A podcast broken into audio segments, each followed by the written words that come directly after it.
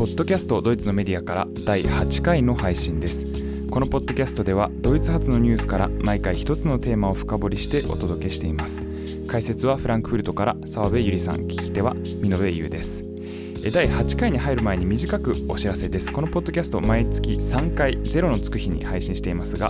次回お休みをいただいて次は3月10日の配信となります。番組最後でまた詳しくお知らせします。えー、第8回の今回は北の大国ロシアとドイツの関係について考えます、まあ、ロシアと言いますとまず昨年8月にロシアによる暗殺未遂の被害に遭ったアレクセイ・ナバルニー氏の、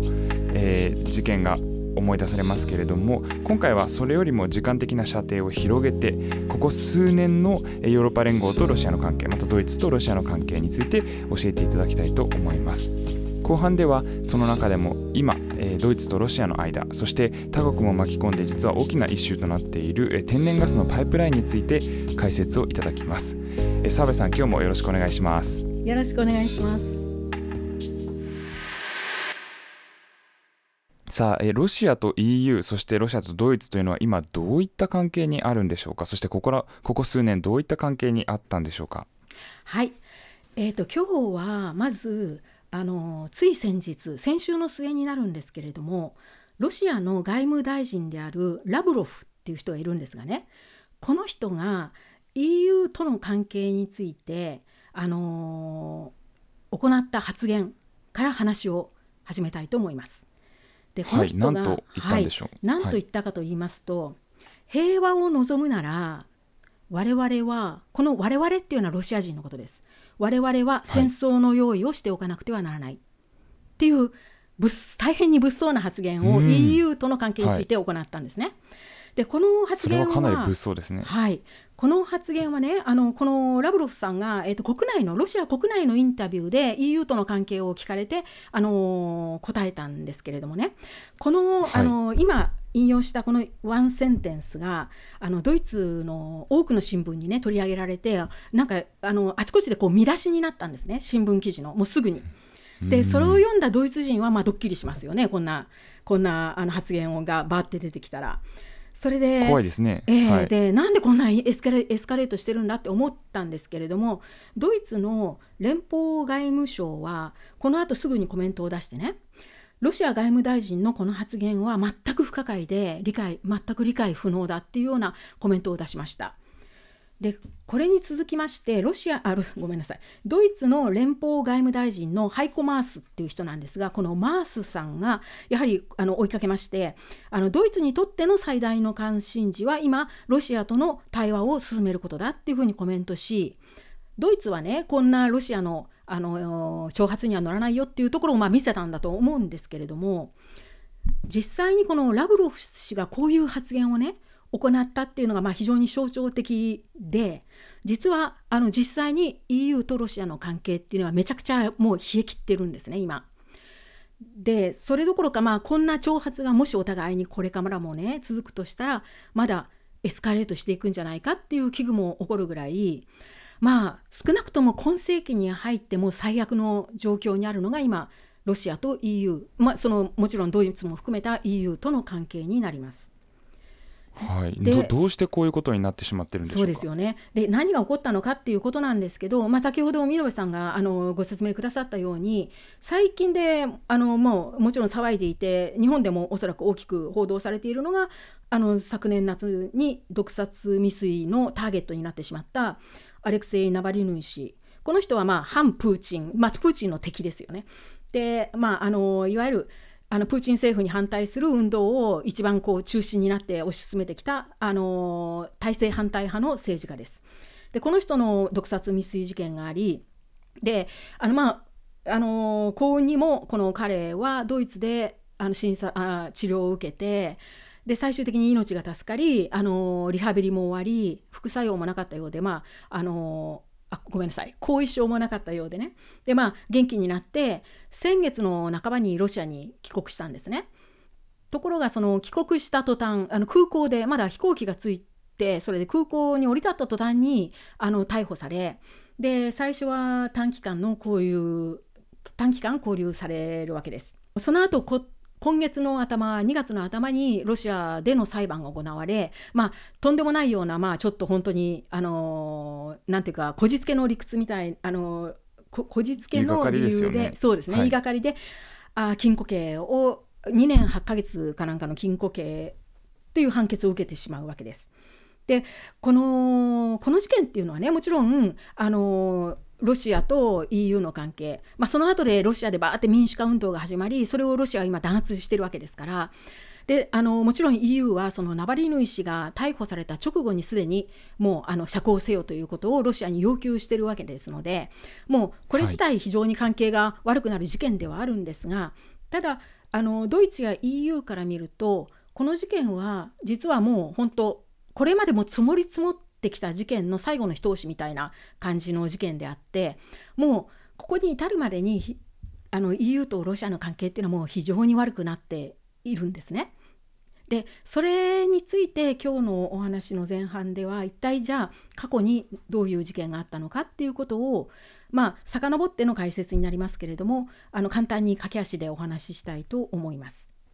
はいよろしくお願いします、はい、えっと過去7年間にというふうに書いていらっしゃいますけど、ねはい、じゃあ7年前から始まるということですね、はい、そうですね。7年前から始めることにします。なんかねあの、はい、続けばいっぱいいろいろとあるんですけれどもまあ一番ね、まあ、記憶に新しいっていうことで、まあ、7年前まで遡りで一応ね4つぐらいにまとめてお話しするしようと思います。じゃあ、えーと、と7年前の2014年この年に何が起こったかといいますとこれはウクライナ紛争が始まった年ですでこのねウクライナ紛争っていう言葉なんですけれどもあのドイツではねこの事件はウクライナ紛争ドイツ語だとコンフリクトまたはウクライナ危機クリーゼっていうね単語が使われるんですねところがあのドイツ国内の報道によるとどうやらロシアではこの事件についてね一貫してウクライナ内戦と呼んでいるそうなんですよ。でこの内戦っていう単語を使ってるわけでねこれどういうことかと言いますと、はい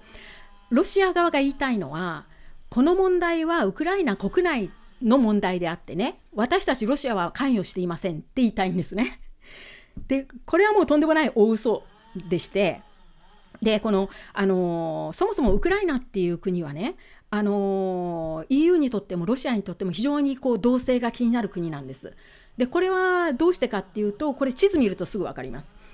でまああのヨーロッパ大陸からロシアにかけての地図を見ますとあのベラルーシってありますね。このベラルーシも去年からすごく話題になってますから、おそらく日本の方もその報道を覧になって、あベラルーシって正確にここにあったんだってね、認識された方多いと思うんですけれども、はい、ベラそうそうですね え。ベラルーシとウクライナっていうのは、もう地図で見るとパッと分かりますけれども、これ完全に EU とそれからロシアの間に挟まってる国なんですね。はいで、ね、特にウクライナはすごく大きいあの国ですからもうしっかりこうその間にあってこの2つの国は EU ではありません。でそれともう一つウクライナの国民ってどういう人たちなのかっていうと少数民族をねちょっと抜かして言うと約8割がウクライナ人で2割が、えー、ロシア人というふうに言われてます。でこのロシア人2割のロシア人が多く住んでいるのが東ウクライナなんですね東部になります。で特にあのクリミア半島ってあの黒海のところに突き出ているそのクリミア半島はもう最初からロシア人があの過半数のところなんですね。でこういうふうにあの、まあ、その位置とそれからウクライナの国民のがねどどういう感じになってるのかっていうのを知るともうあのロシアにとってもあの EU にとってもね非常に気になる国このこの国が一体 EU 側に動くのかロシア側に動くのかでね随分こう、あのー、注目しなくちゃいけない国っていうのはお分かりになると思います。特にロシア側からするとこのベラルーシとウクライナっていうのは EU に対する防波堤みたいな役割を果たしている国なんですね。で2014年に何が起こったかと言いますと、まあ、これはもうあのご存知の方は多いと思いますがちょっと復習させていただくと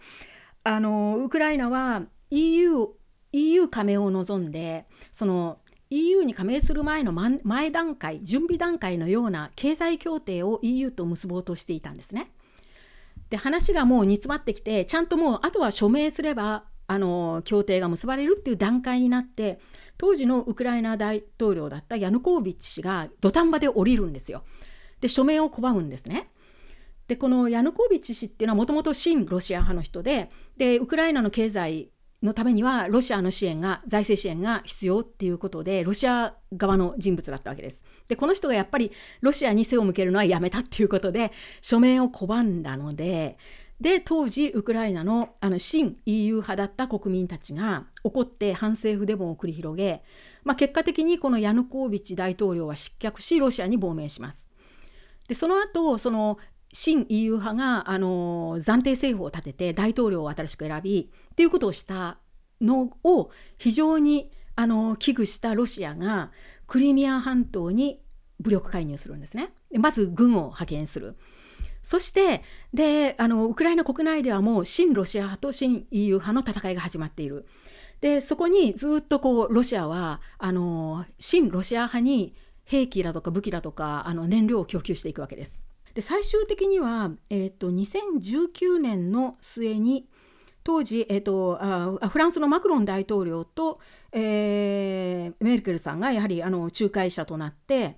プーチン大統領を呼びそれからウクライナの大統領を呼んで停戦合意にこぎつけるんですね。で一応まあ停戦は成り立ったんですけれどもその後もまだねやっぱり守られてないんですね完璧には。ですから今でもまだ続いているそのあちこちで衝突が続いているっていうのが今の状況です。でこれがウクライナ紛争なんですけれども EU 側から見るとロシアが武力介入したことで、あのー、戦いが大きくなりしかも長引いてしまったっていうふうにまあ見ているわけなんですね EU は。でこれが1つ目の問題。で2つ目の問題は似てるんですけどもこれはあのシリアです。でシリアはまあご存知のように、えー、と2011年にアラブの春でイスラムイスラム諸国があの民主化運動イスラム諸国の中で民主化運動があちこち起こりますよね。で、はい、この時にあのシリアでもあのアサアサド政権に反対するあの市民連合が、えー、アサド政権と衝突するわけですね。で、はい、この中東のね面倒くさい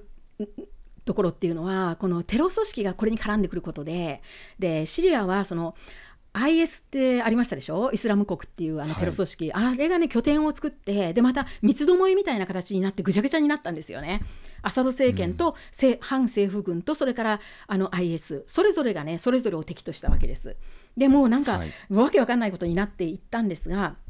そんな中であのアメリカはもう、あの、最初に介入しますよね。であのアサド政権をまあ潰そうとするんですがでアサド政権はそれに対抗するつもりあするためにロシアに接近するわけです。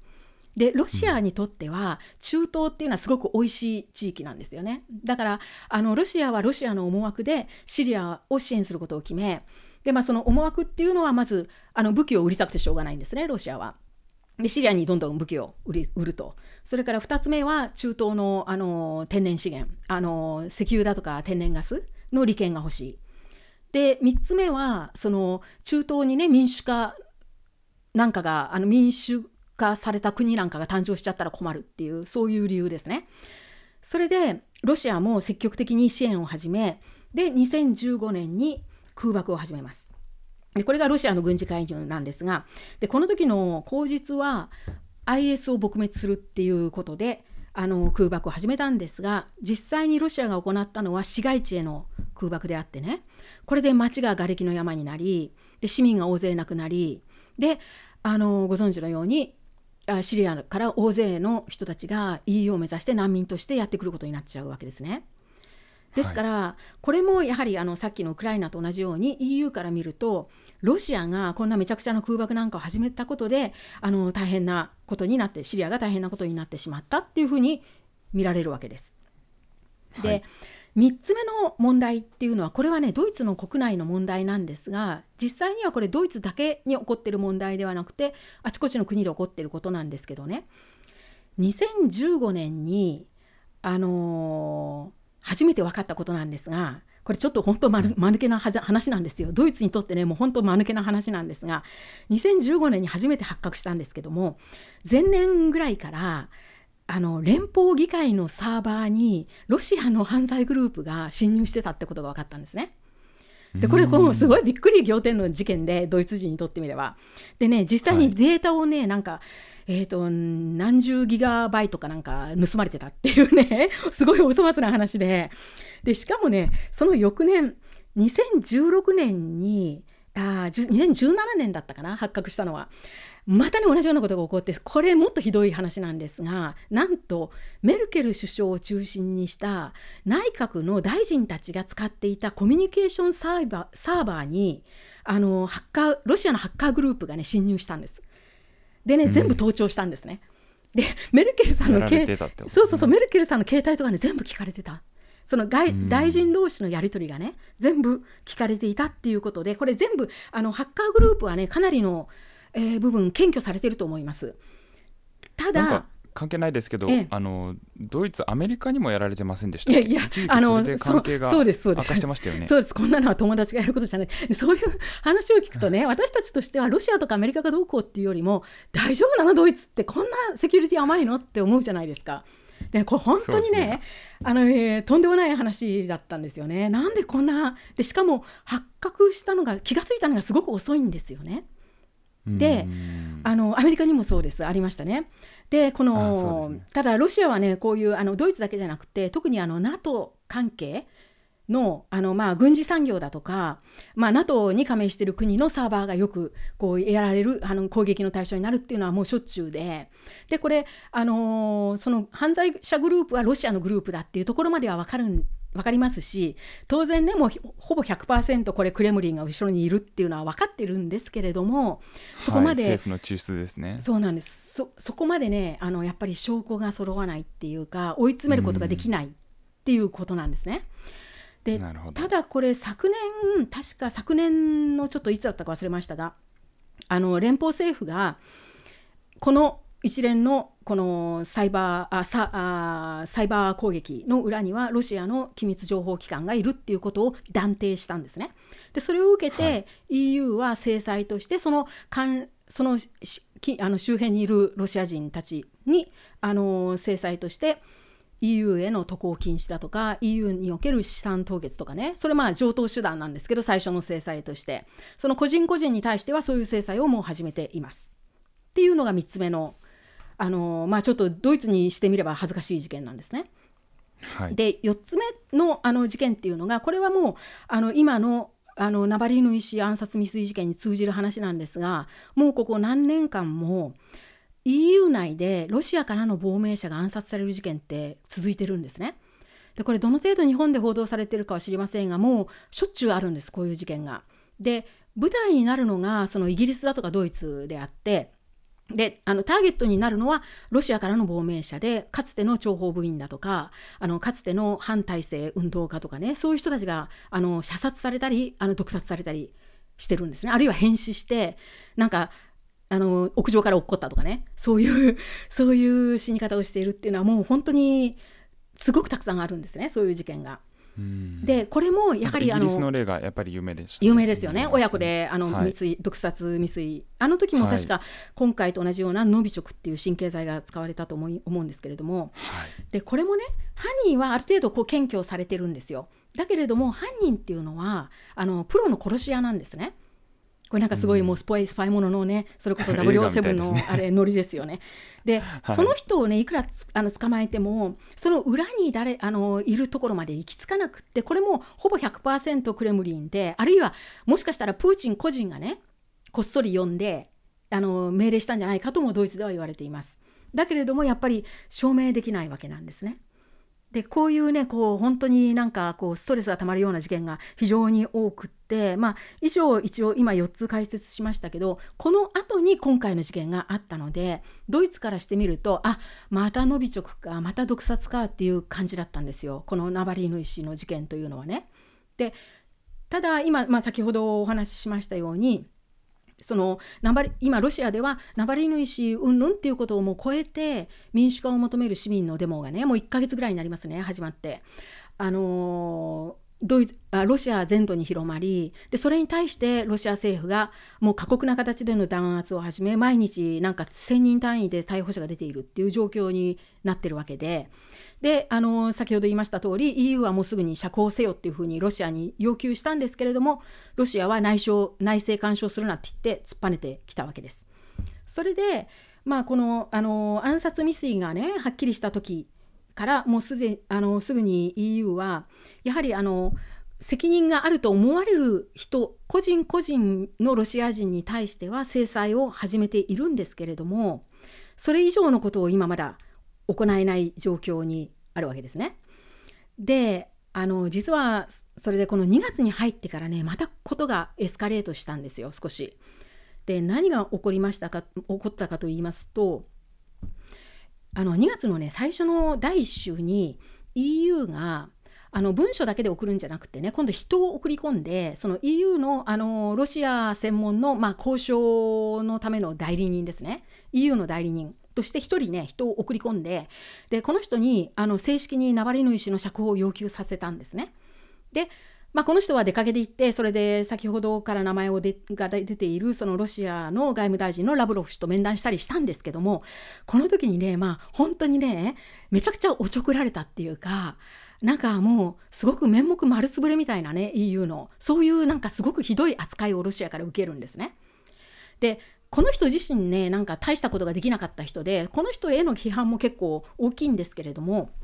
あの実際にあのロシア側はねまともに話し合おうともせずにで一応あのラブロフあロシアの外務大臣のラブロフ氏とこのあの EU から送られた人物が面あの面談をして、まあ、会談みたいなことはしたんですけれどもなんとその話し合いの途中でね実際に実はロシアはあのーロシア国内にいるモスクワにいた、えーと、3人の、ね、EU の外交官を国外追放追放にしたんですね。で、えーと、ドイツとスウェーデンとポーランドそれぞれの外交官を1名ずつ国外通報にしてその理由っていうのがあのこの3人は政府が禁止している民主化デモに参加したっ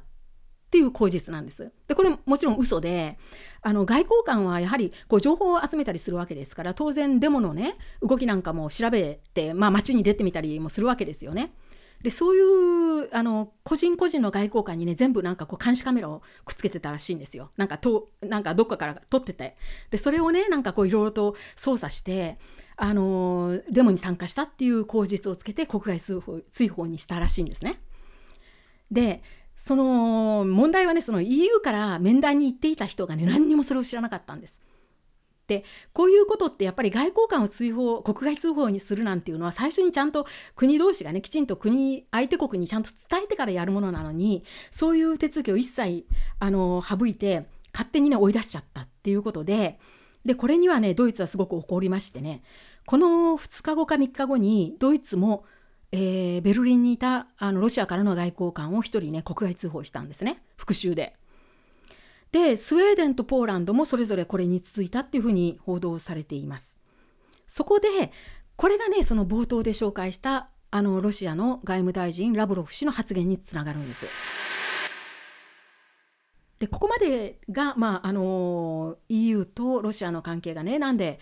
ここまで悪くなってしまったのかっていう、まあ、ちょっと表面的な解説ではありますが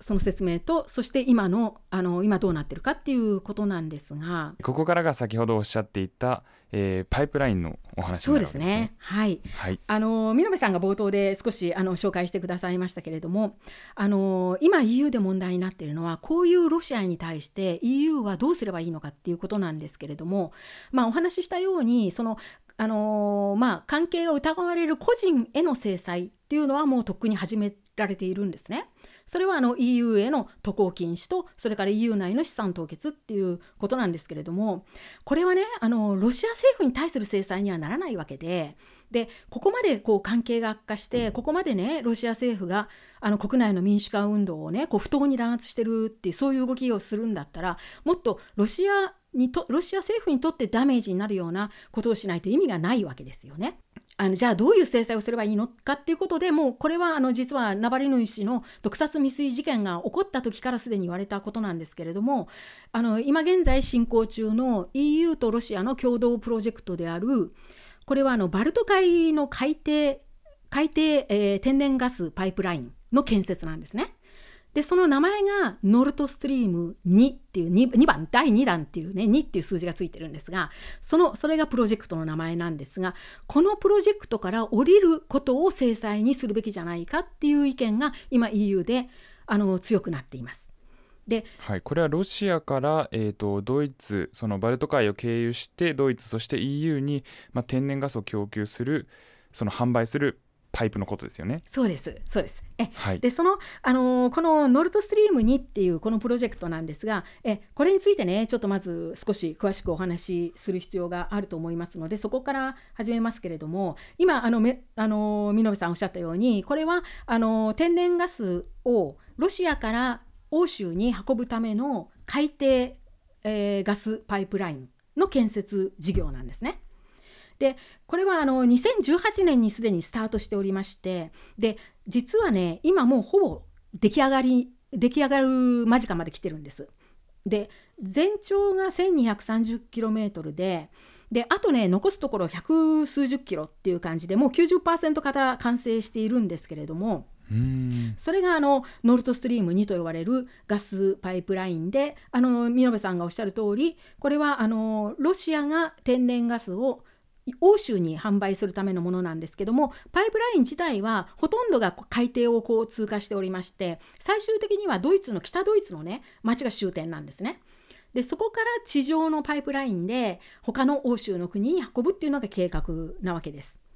でこれ名前に2っていう第2弾っていうね2っていう数字がついてるんですが実はノルトストリームの1っていうのはもうとっくにあの完成しておりましてこれはあの2011年時点でも完成した1本目のガスパイプラインで全く同じルートなんですね。でやはり 1230km ぐらいの長さでそのそこに並行してもう1本設けようというのが、このノルトストリーム2のプロジェクトなわけです。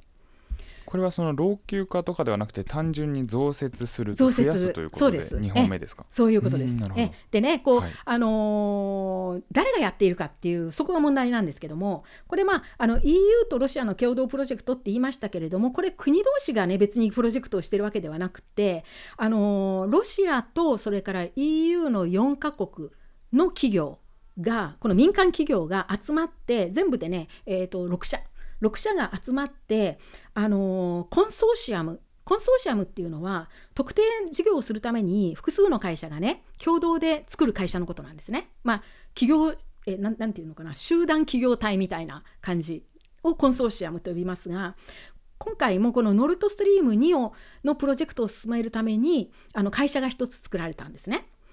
でその会社の名前があのまさにノルトストリーム2株式会社っていう会社なんですが この、ね。はい、えこの株のね内訳はどうなってるかと言いますとまずあのロシアのあの一番大きい、えー、コンツェルンなんですけども天然ガス供給コンツェルンであるガスプロム社っていうねこれ固有名詞です。ガスプロガスプロムっていう会社。ここがねまず50%株式を持ってるんですね。だから50%半分出資してるっていうことです。それであとの50%を EU の4カ国。これは、えーと、ドイツフランスオランダオーストリアです。のそれぞれの企業。でドイツだけはね2つ企業があるんですけども全部で5社。この EU 側の5社5企業が残りの半分の株を持っています。でこの6社が共同であの行っているプロジェクトっていうことでだからこれまでずっと連邦政府はこのねあのノルトストリーム2っていうプロジェクトは国は関係ないと民間企業による経済プロジェクトなんだからだからねこの国のその政治的な制裁の道具にね使うのはまずいっていうのが連邦政府が今までずっと一貫して主張してきたあの理屈なんですね。でつまりドイツはあのあのこのプロジェクトをやめることに反対してるわけですよ。だけれどもこの理屈っていうのはもうやっぱりすごく無理があるっていうお話をこれからします。でこれなんで無理があるのかっていうねあの理あの理由が4つあるんですけれどもまず1番目の理由はこの、あのこのコンソーシアムノルトストリーム2っていう株式会社の過半数あ過半数じゃないか半数株を持っているロシアのガスプロム社っていうねこのもう巨大企業なんですけどもこの会社はあの過半数株を持っているのはロシア政府なんですね。つまりあのこの会社っていうのは言ってみればプーチン政権を支える財閥の一つなんですよ。そういうあ、まあ、すごい規模のコンセルンなんですね。それがまず1つ目の理由。で2つ目なんでこのあのプロジェクトがね国と国は関係ないとは言えないかっていう2つ目の理由はこのあのロシアから天然ガスをあの買うっていうことはプログラムはこれは EU のエネルギー政策とね完全にリンクしてるんですね。でこの EU ドイツを含めてですけども EU もあのエネルギー転換を目指していて最終的には再生可能エネルギー100%で電力を賄いたいんですけれどもそこに至るまでしばらくの間天然ガスはね最後まで必要になるんですね。っていうのはあの石炭がもう目の敵にされてますよね。はい、だから、はい、その石炭をやめなくちゃいけないっていうことでじゃあその分しばらくの間は天然ガスに頑張ってもらわなくちゃいけないわけですね。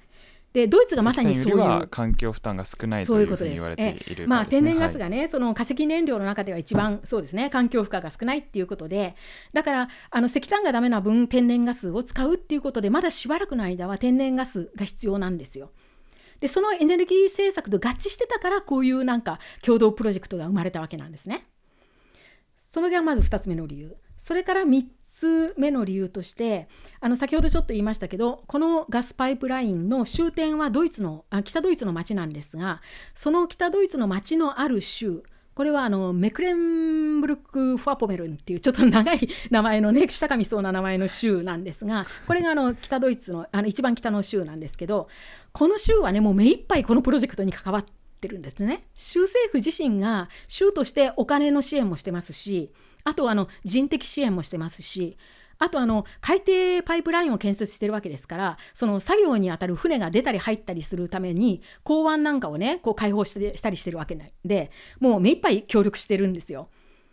だからこの州政府は完全にこのプロジェクトにもう入っているっていうふうに言えるわけですね。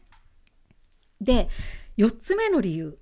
このなぜこのあのプロジェクトが国関係ないとは言えないかというこの4つ目の理由がね一番これがあのいわくつきでしてこれがあこの理由からなんかこのノルトストリームのプロジェクトっていうのは最初からねドイツ国内でもものすごく批判が大きかったプロジェクトなんですが一体何かと言いますとあの今進められているのは先ほどから言ってますようにノルトストリームの第2弾なんですがこの1っていうのが完成したのは2011年でそもそもこの1っていうねプロジェクトがスタートしたのは2005年だったんですね。はい、で2005年ってどういう年だったかと言いますとあの2005年にはまだあのメルケル政権の前の政権だったんですねドイツは。であの社会民主党 SPD とそれから緑の党が連立して取っていた政権で首相は SPD 社会民主党の政治家だったゲーハルト・シュレーダーっていう人だったんです。でこのねシュレーダー氏っていうのはあのー、プーチンと大の仲良しの人だったんですね。ですすごくね個人的にすごく親しい関係だったんです。ただだからといって首相時代になんかスキャンダルがあったっていうことはないんですけれどもただこの2005年にこの経済プロジェクトがあの一応ノルトストリームの最初のノルトストリーム1のねプロジェクトが立ち上げられてそれであの一応契約書ができねその参加するあの資本参加する企業がみんな集まって署名しますよね。でそのね署名の場にあのプーチン大統領もこの当時の首相だったシュレーダー氏もね同席し2人で抱き合って喜んだっていう図がありましてでこれを見たドイツ人たちはやっぱりね、はい、これって国のプロジェクトなんじゃないのって思っちゃうわけですよそうすると。でただねまあそれだけの話ではあったんですけれどもこの時はただねやっぱりすごくねこうなんかありそうだなっていうのがすごくありまして随分批判されたんですねこのプロジェクト自体ドイツの国内で。でこの同じ年2005年の秋にあの総選挙がありましてここでねシュレーダー政権が負けるんですね選挙で。でメルケル政権と交代します。でシュレーダー氏は結局、あのー、首相の座を降りてすぐにね政界を引退するんです。でそこまではいいんですけれどもで引退した途端にねあのプーチン大統領がシュレーダー氏のところにやってきてそれで、うん、あのこれから始まるねこのノルトストリーム2のあごめんなさいノルトストリーム1ですね当時はね1番号はい。実はついてなかったんですね、1っていうのは後からつけた2が出てきて初めてついたので当時はただノルトストリームって言ってただけなんですけどもこのやっぱりプロジェクトを、あのー立ち上げるために株式会社が作られてそれがノルトストリーム株式会社っていう会社だったんですがプーチン大統領がこの引退したシュレーダー氏のところに来てこのね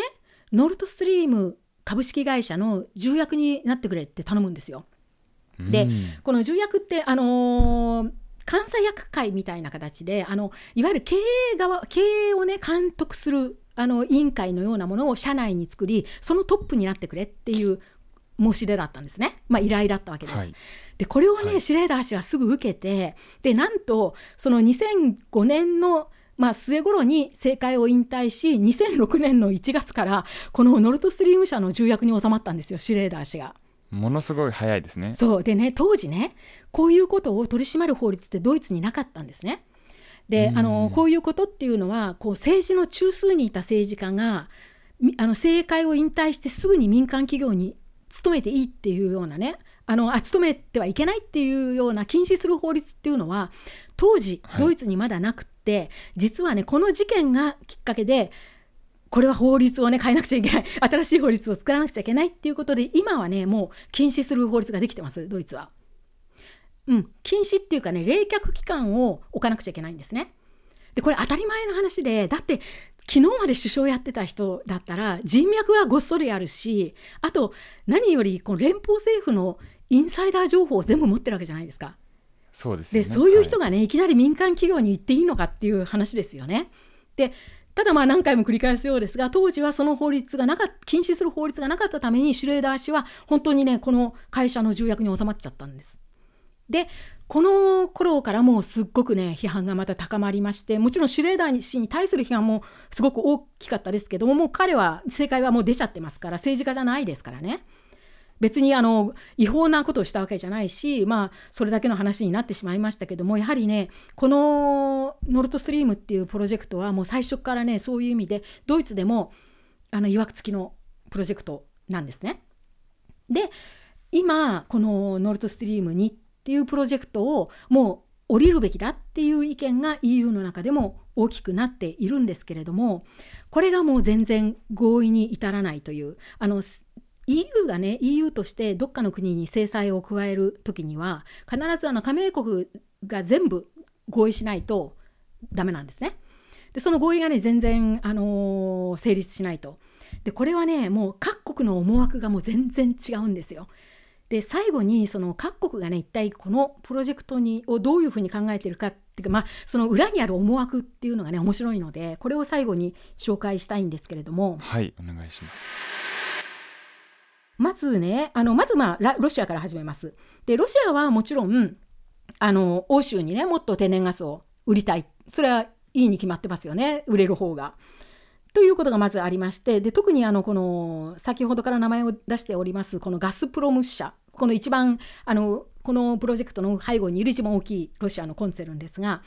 このあのガスプロム社っていうのは天然ガスの供給でね世界一なんですね規模が。で世界中の天然ガス供給量のシェアでいくと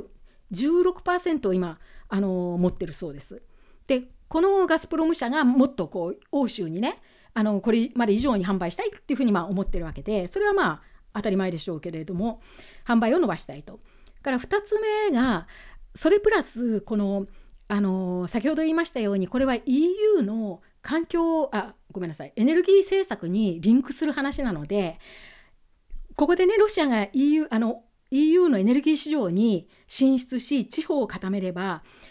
エネルギー政策においては欧州がロシアに一つ依存することになるわけですよね。でそれはロシアとしては大変いいことなわけですよね。あの上手に出られるということでそれがあります。で3つ目の理由でねここでウクライナがまた出てくるんですが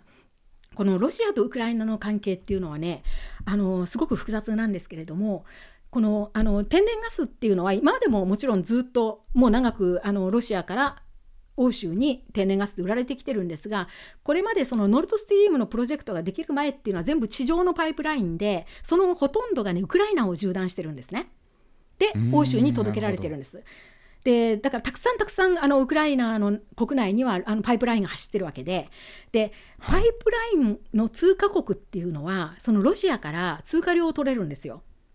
でそういう意味でねウクライナっていうのは割と強い立場にいるんですね今まだ。はい、で,、あのー、でウクライナ自身がね天然ガスに非常に頼っている国で実際にあの自分たちもロシアから買ってるんですがその天然ガスのね、はい、あの供給量だとかあるいは価格を交渉するときに必ずウクライナは通貨量とリンクさせて交渉に当たってくるわけです。だからロシアはね、はい、あまり強く出られないっていう理由がこれまであったんですね。でもあの海底パイプラインの方が重きになると地上のパイプラインの意味って少なくなりますよね。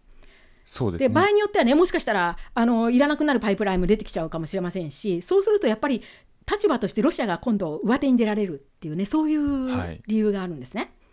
でロシアはまあこういう理由からもちろんこの、あのノルドストリームは続けたいわけです。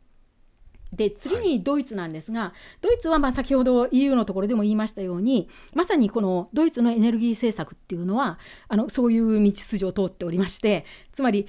いずれはもちろん電力100%再生可能エネルギーでやりたいと。だけれども、はい、あのー、来年には原発をやめでまた脱石炭の時期ももうはっきり決めたわけでそうすると、はい、100%再生可能エネルギーでまだ賄えない間っていうのはやっぱり天然ガスに頼ることになるんですね。うん、で今現在はあのドイツのエネルギーあ電力資源っていうのをね全部含めても天然ガスって今12%ぐらいを占めてるんですがこれがね、はい、今後一時的に天然ガスは増えていくんですね。あの電原子力がなくなったり石炭がなくなったりする分最終的にはね天然ガスは一時的に20から30%ぐらいを使うことになるっていうふうに見込まれてます。だからとてもね大事なんですね。でしかも海底ガスパイプラインになると先ほど言いましたようにこう地上を通過しない分通過量を取られなくて済みますから価格が安いんですよ。はいだからね非常にあの助かるんですねドイツとしては。でメルケル政権はやめたくないわけですこれは。うん、でも逆に言うとあの地上パイプラインの通過国に、ね、なるような国は逆に海底パイプラインなんかに反対するわけですよね。そうすると。はい、自分たちが通過量取れなくなるわけですから。そういうことで、はい、もう最初からね特にあのバルト三国って言われるあのバルト海に面している昔のソ連領だった3つの国ですね。北からエストニアラトビアリトアニアっていう国ですがこの国とかあとポーランドここはねもう最初からあの大反対してたんですねこのノルドストリームプロジェクトについては。で特にポーランドの場合はあの地上のパイプラインもあってこれまで通過量も取ってきたっていうこととあともう一つねあのポーランドはあの EU の中でも特にロシアから早くロシアと早く縁を切りたい国でであのデンマークとね組んで別のねパイプラインプロジェクトを進行してるしてるんです今。でこれはあのデンマークからの天然ガスをあのポーランドに引いてくるっていうあの海底パイプラインであの同じようにバルト海をねこう横切ってくるんですね。で全長900キロメートルとか言われてますが、これ来年完成する予定なんですけどね、バルティックパイプっていう名前のプロジェクトで、でこれはね、言ってみればノルトストリームのライバル事業なんですよ。であの海底でねまさにね交差してるそうです。バルティックパイプっていう あのあのバスガスパイプラインとノルトストリームの2はね、はい、あの完全に交差するそうなんですけどもこれをやっているのでノルトストリームになんて蹴落としたいわけですよポーランドは。はい、だからねポーランドは一番ね大声で反対してますね。でずっと反対してきてで今またねこのロシアのこの民主化運動を弾圧してるようなロシアとねなんで共同するんだとこれはねもうすぐにやめなくちゃいけないってもうロシアあドイツにも散々ね文句言ってるのがポーランドなんですね。でもう一つ EU の国で例を挙げるとフランスなんですがフランスはこれまではドイツと一緒にあのノルトストリーム2に賛成してきてそれはあの出資している企業がね一つフランス企業であってその株をねやっぱりフランス政府が持っているっていうような理由もあったんですけれども最近になってねフランスが、まあ、ドイツから見ると寝返ったんですね。寝返ったっていうかフランスがあの急にやっぱりね中止した方がいいって言い出したんですよ。このロシアに制裁すべきだと。はい、でこれはねまた別の全く別のフランスの思惑っていうのがありまして。で実はねフランスはあのー、政権交代したアメリカにね接近しようとしてるんですね今。でこれはどういう事情が裏にあるかと言いますとあのフランスってね、はい、もう長くあのデジタル税という税金を国あの導入したがってるんです。国の中でね自分の国の中で。はい、でその対象として見込んでいるのはもちろんアメリカのあの大 IT 企業ですね。Google だとか Amazon だとか、はい、Facebook とか。あの、はい、あそこにねこっからがっぽりデジタル税を取りたいっていうことでこの課税を考えているんですけれどもこれまではねトランプと完全にトランプ政権と完全に対立してきましてでまあ貿易摩擦が生じていたわけなんですね。でも今、アメリカがバイデンあの政権交代しましたからこれまでの対立をチャラにしてでアメリカに接近してもう一回ねこのデジタル税導入についてのねなんかこう解決の糸口を探そう探ろうとしているっていうふうにドイツでは言われています。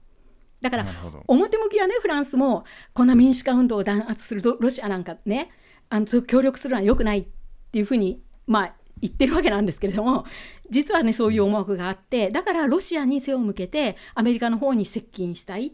ていうことらしいんです。でそれとあとフランスはあのドイツのようにねドイツほど天然ガスに依存してないんですよねあそこは。あの原子力をまだ積極的に利用している国ですからあのあまりそんな天然ガスって重要じゃないようですね。っていうのがフランスなんですけれどもあのそこで最後にアメリカなんですがね、はい、このお話を理解するにはやっぱりアメリカの利害が そうですね。で、はい、うん、でアメリカはもうもちろん最初からこのノルトストリームの最初の1第1弾の方がねこうあのプロジェクトが持ち上がった時からもちろん反対してきてそれはあの EU がロシアに依存するような関係を作るのは良くないっていうことで反対してきたんですがこのトランプ政権になって、はい、その間にまたその反対がすごく講じまして実はその単にその EU とロシアの依存を恐れるっていうだけじゃなくてあのアメリカ側の経済的な関心があるんですね。で、はい、それは何かと言いますと今なんか米国でこう余っちゃっているあの液化天然ガスをあの欧州に売りたいんです。アメリカは、うん、だから EU はロシアなんかから買わずにうちから買えって言いたいわけなんですね。えだからこう、ね、うん、邪魔してきてるわけです。というふうにさまざ、まなこうそれぞれの国の思惑がありましてそれに加えてあとドイツの国内ではそのやっぱりねあの野党からはそのロシアなんかと組むなっていう声も高いですしそれからあと緑の党とあとフライデーズ・フォー・フューチャーズの運動家たちはそもそもねエネルギー転換と言いながらなんで天然ガスをそんな買う必要があるんだと。それよりもさっさとね100%再生エネルギー再生可能エネルギーを使えるようにするのが先決じゃないかってそんな天然ガスなんかをね買おうとするなっていうのですごく批判が起こっているっていうのが現状なんですね。まあここまでお話しすると本当にねいろんな国の利害がこうあの関わってきてなんだか随分ごちゃごちゃした話になっているんですけれども実際にね今現在この制裁をめぐる問題っていうのは、まあ、ロシアのへの制裁をめぐる問題っていうのはね毎日毎日なんかいろんな報道がなされていてまさにあの現在進行形なんですね。でなんかこのここ数日の報道によりますとどうも連邦政府は今度アメリカを懐柔する方するためにねなんかあのアメリカとの話し合いをしようとしているっていうことも伝えられていますしなんかねあの場合によっては一部そのアメリカが売りたい液化天然ガスをね買うための価格交渉の用意もあるとかも言っているようですしですからこうアメリカを懐柔しそれで、あのー、なんかそんな都合よくいくのかなとは思いますけれどもこの、あのー、ノルトストリーム2のパイプラインがねたとえ完成しても実際に天然ガスがねあの欧州に来るかどうかのねこの、あのー、なんていうかコントロールというか調整調節は EU 側でもできるようにねするとかねあのそあのあの技術的にはそれ可能なのかもしれないけど法的にそんなことできるのかなってちょっと思うんですけれどもそういう話もなんか出ていて毎日新しいニュースがあってね追いかけるのが大変なぐらいなんですよ。でまあこのノルトストリームの例っていうのはねそのロシアへの制裁云々っていうのを抜かしましてもこれね私が思うにあの EU がね本当はすごいバラバラなんだっていうことが分かる最適の例だと思います。だから、どの国もねやっぱり何か起こるとやっぱり自分の国の利益を第一に考えますからそこでやっぱりぶつかっちゃうんですよね。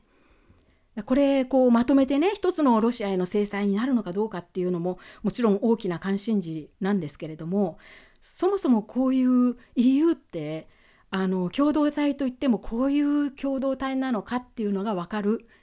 本当に一つのねいい例だと思います。というお話でした。はい、はい、この一本のパイプラインそしてそのエネルギーというのはやはり政策の国の政策の根幹にあるものですから、これをめぐって本当にいかにいろんな、えー、利害や関心があの入り乱れているかというのが本当によくわかるあのご解説でした。ありがとうございました。はい、はい、どういたしまして。ということでドイツのメディアから第8回はロシアと EU ドイツの関係について解説をいただきました。澤部さんのブログ「アマガエルのドイツだより」でも詳しく紹介されていますのでぜひそちらも読んでみてください。さて冒頭でもお伝えしましたが毎月3回ゼロのつく日に配信しているドイツのメディアから次回はお休みをいただきます。実は私の都合がつかず、えー、また2月には30日がないというちょっと特殊な月であるということもありまして一度お休みをして次は3月の10日にまた新たなテーマで配信します。そうですね、実は私引っ越しがありましてその関係で、えー、w i f i がすぐに入らないんですね。それでまあこれ収録も全部はいあの毎回あのリモートであの電話をつなぎながらやっているんですけれども、はい、まあ、それが w i f i がないとあのうまくつながらないかもしれないということで、やっぱり、はい、あとは引っ越しはやっぱりバタバタしますのであの次回はお休みいただくということを澤部さんにあのご了承いただきました。はい、はいはいえー、この番組に対するコメントや感想はドイツ .media.gmail.com までメールでお寄せください。お待ちしております。それではまた次回3月10日にお会いしましょう。ポッドキャストドイツのメディアからでした。